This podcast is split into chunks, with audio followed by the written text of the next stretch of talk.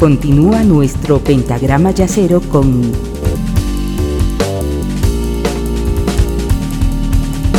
la quinta disminuida.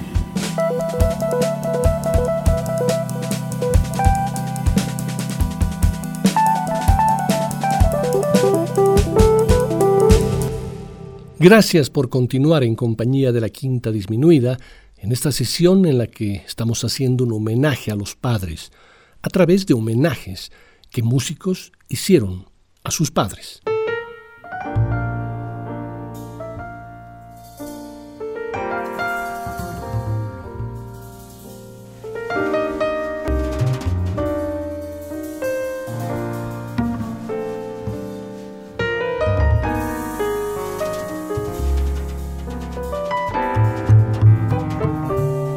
Chick Corea, un músico que ha estado presente en varios programas de la Quinta Disminuida, antes y después de su muerte, es uno de los pianistas, tecladistas y compositores más originales y abiertos posteriores a Bud Powell y Bill Evans.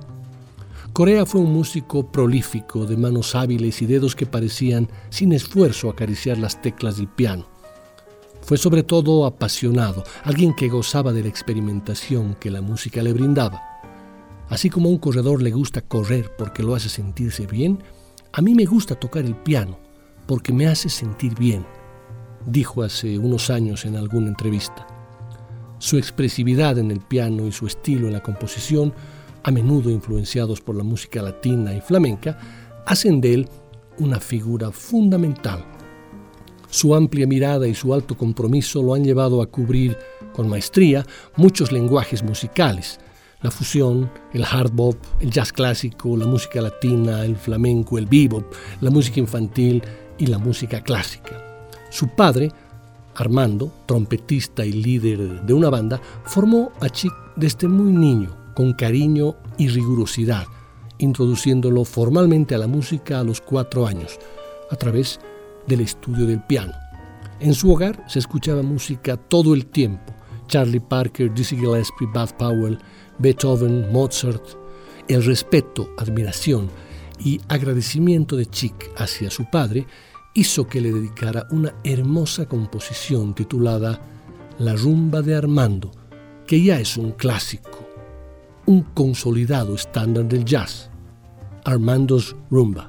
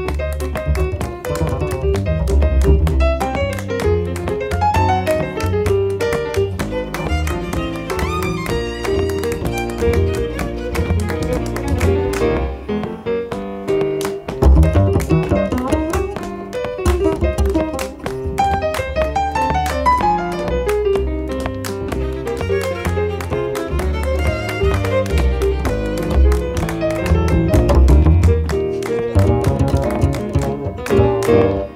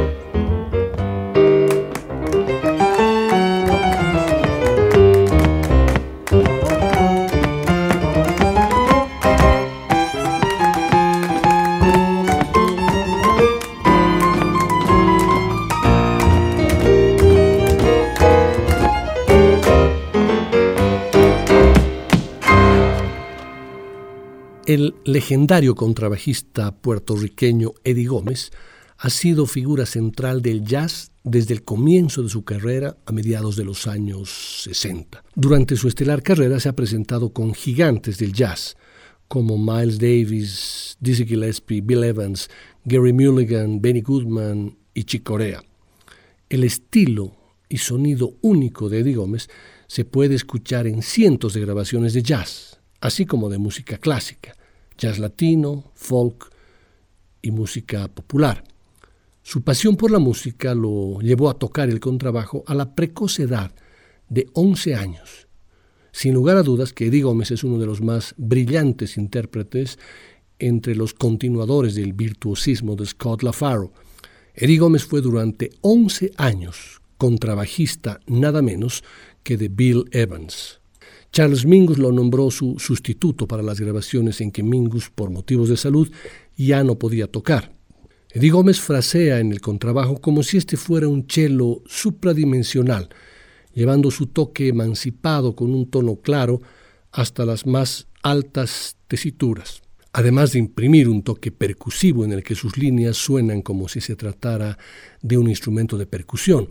Es un maestro en desgarrar la primera cuerda del instrumento, efecto que se produce al separar bruscamente el costado del dedo del diapasón, con lo que surge un tono desgarrado y explosivo, parecido a la técnica del slap en el bajo eléctrico, pero mucho, mucho más flexible. En su álbum del año 1992, bautizado como Next Future, escribe una carta llena de amor, no con tinta sobre papel, sino con melodías sobre un pentagrama. Y esa carta de amor tiene como destinatario Julio Gómez, su padre.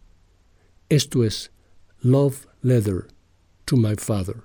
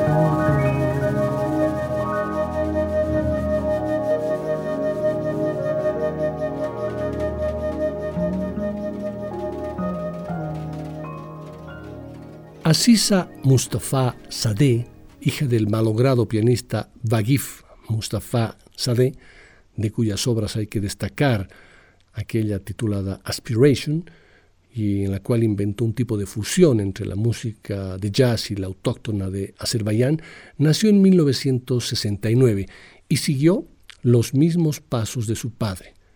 Sus apariciones en varios eventos en Europa la llevaron a firmar para el sello Sony.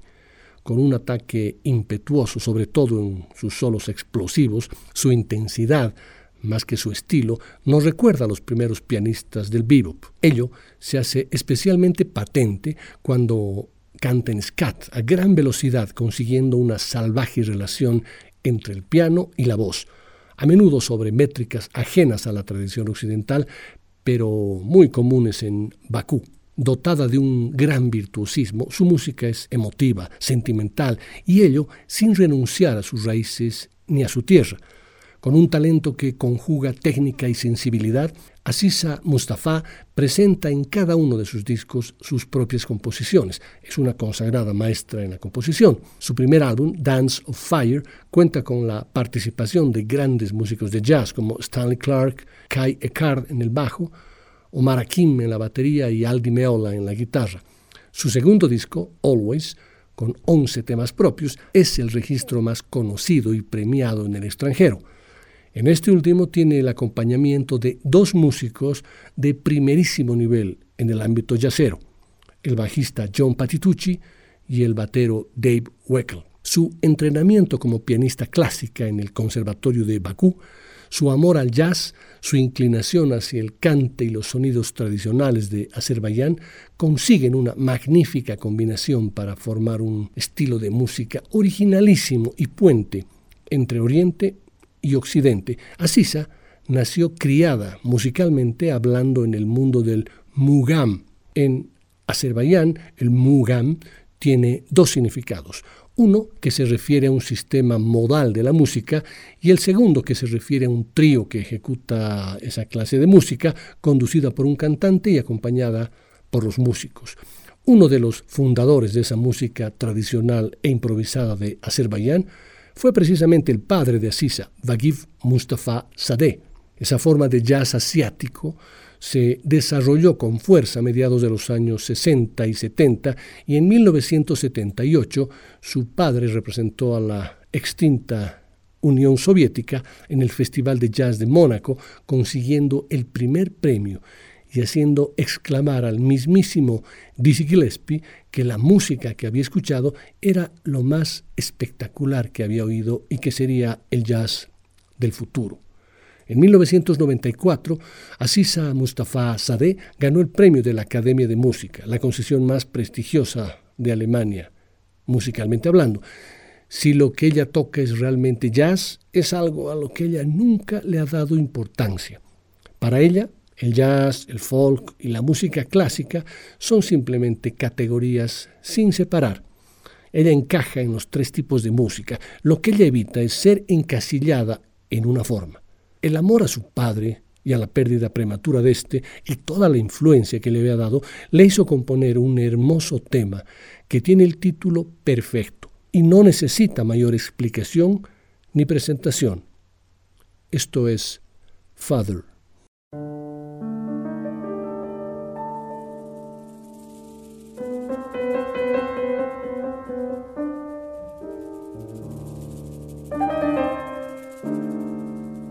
Música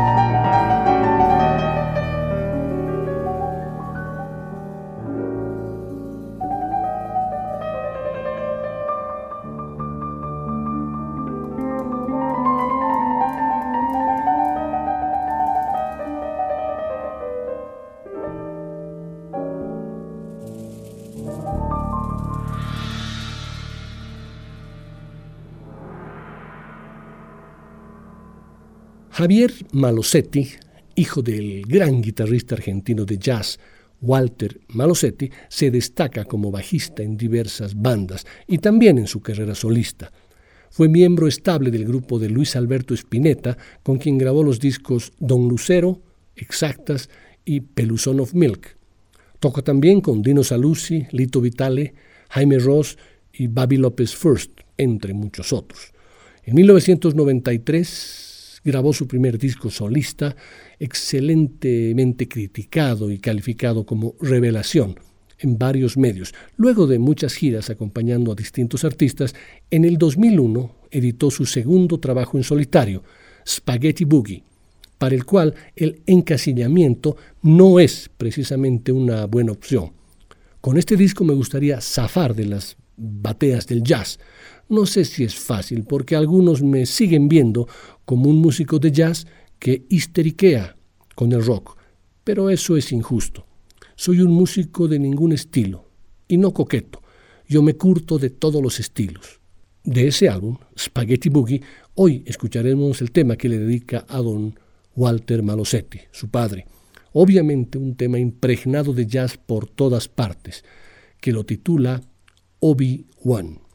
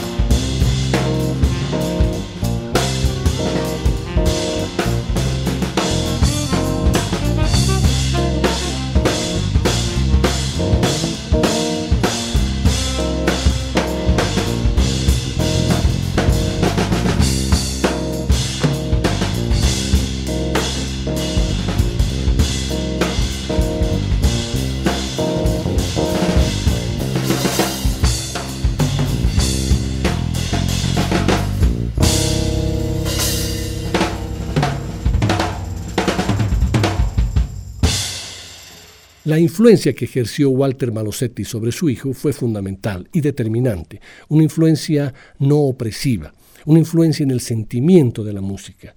Por eso cuando padre e hijo se juntan, uno en la guitarra y el otro en el bajo, pueden conversar franca y sinceramente sobre el amor más importante de su vida, la música. Y a manera de presagio, cuando están tocando juntos, escogen un tema que para el hijo, para Javier, hoy tiene un gran significado, un significado diferente al momento en el que la grabaron, ya que el tema titula Después que te hayas ido.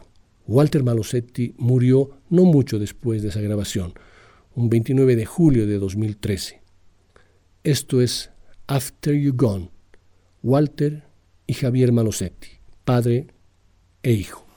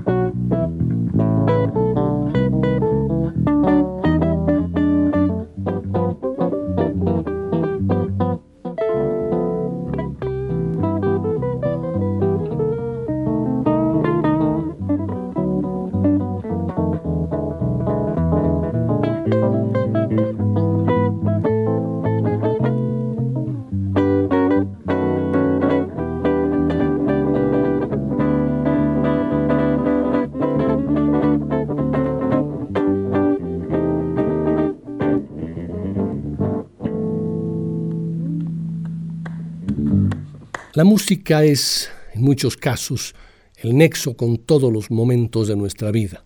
De ahí que la música nos permite contar historias sobre lugares, personas, sensaciones, encuentros y también separaciones. Es la historia que, sin palabras, a través de las 88 teclas del piano, contaron Bebo y Chucho Valdés sobre la separación de un padre y un hijo unidos profundamente por la música.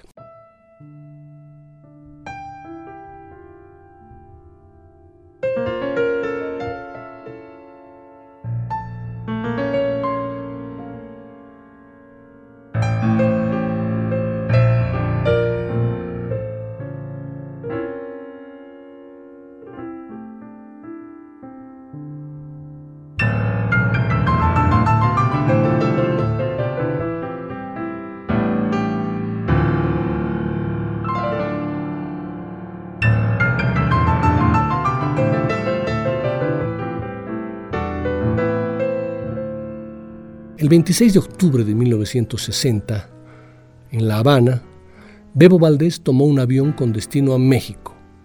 No se lo dijo a su familia hasta el día de la partida. Y Chucho no fue a despedirse al aeropuerto ya que tenía la corazonada de que no lo iba a volver a ver. Han pasado muchísimos años, pero a Chucho le brillan los ojos cuando lo recuerda. Lo viví con gran dolor. La vida cambió para mí. Tenía 19 años y tuve que hacer de papá, de hermano mayor y de todo. Me obligué a ser un hombre. Le juré a mi mamá que nunca la iba a abandonar y siempre he estado al lado de ella. Tampoco le fue fácil a Bebo dejar a sus cinco hijos. Tuvo que autoexiliarse cuando las autoridades castristas le dijeron, si no te gusta, vete. Ya no le permitían entrar en Radio Progreso porque no estaba afiliado al partido. Y un día, llegando a su casa, lo estaba esperando uno de sus músicos con un fusil al hombro que le dijo, ¿te integras o no? Era el que no está con nosotros, está en contra. No había término medio. Entonces decidí irme. Sabía que posiblemente no volvería recordaba Bebo con los ojos a punto de llorar. Chucho Valdés nació el mismo día que su padre, un 9 de octubre, pero 23 años después. A los tres años, Chucho ya se encaramaba al piano. El piano era un juguete para mí, dice. Oía una melodía por la radio y me la aprendía inmediatamente. Me acuerdo que mi tía me llevó al cine a ver una película y por la mañana me levanté con una melodía pegada en la cabeza que no recordaba dónde la había escuchado. Me pongo a tocarla y sale todo el mundo corriendo de la cocina. Era la música de Casablanca. Cuando Chucho tenía 16 o 17 años, Bebo lo colocó como pianista de su orquesta. En el primer ensayo devoraba las 52 teclas blancas y las 36 teclas negras. Imagínate tú que la orquesta terminó y yo seguí tocando. Tocaba y tocaba y ¡boom! Cerró la orquesta y yo seguía cuenta Chucho, a lo que el trompetista del grupo le dijo a Bebo, oye Bebo, tienes que ponerle freno al caballito.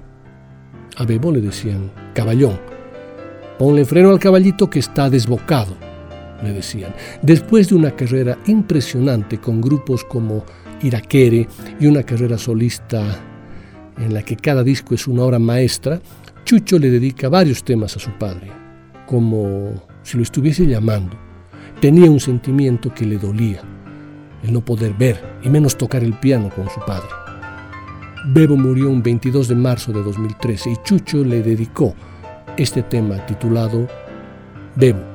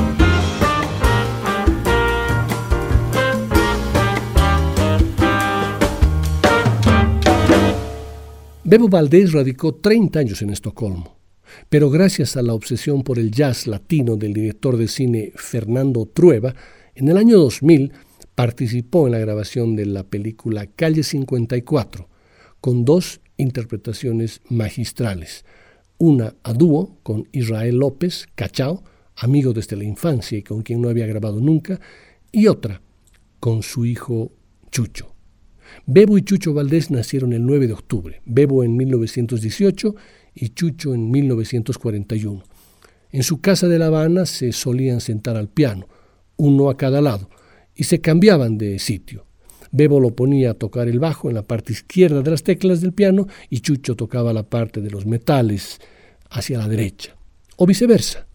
Padre e hijo no se veían hace muchos años, pero ese encuentro que se dio en Nueva York sirvió para que en dos pianos puedan decirse cuánto se quieren, cuánto se extrañan o cuánto agradecen a la música por permitirles expresar todo lo que sienten a través de ella. Lo hicieron con el tema La comparsa de Ernesto Lecuona.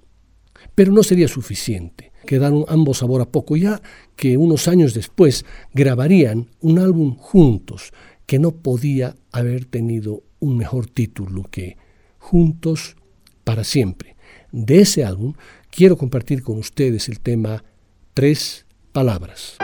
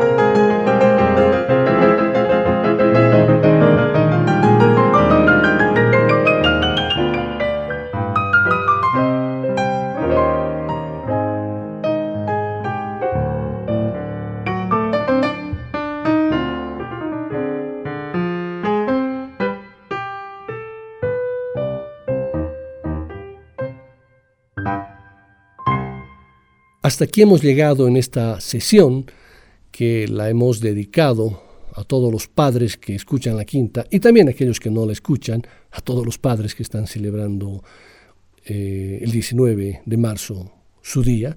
Y esta celebración la he querido hacer a través de dedicatorias, dedicaciones de álbumes o de temas que músicos dedicaron a su padre. Y también algunos casos en los cuales padre e hijo tocan juntos. Por ejemplo, Petrucciani, Michel Petrucciani, Tony Petrucciani, Javier Malosetti, Walter Malosetti y este último Bebo Valdés y Chucho Valdés. Y hemos puesto también un tema extraordinario en el cual un saxofonista le dice al hijo, yo conocí a tu padre, al hijo de su bajista. Estábamos hablando de Félix Pastorius y Jaco Pastorius. Espero que hayan disfrutado de la sesión y si todo sigue como debería, nos vemos, nos oímos y compartimos nuestras pasiones en el siguiente programa. Muchas gracias y hasta entonces. La Quinta Disminuida. Una producción de Nicolás Peña.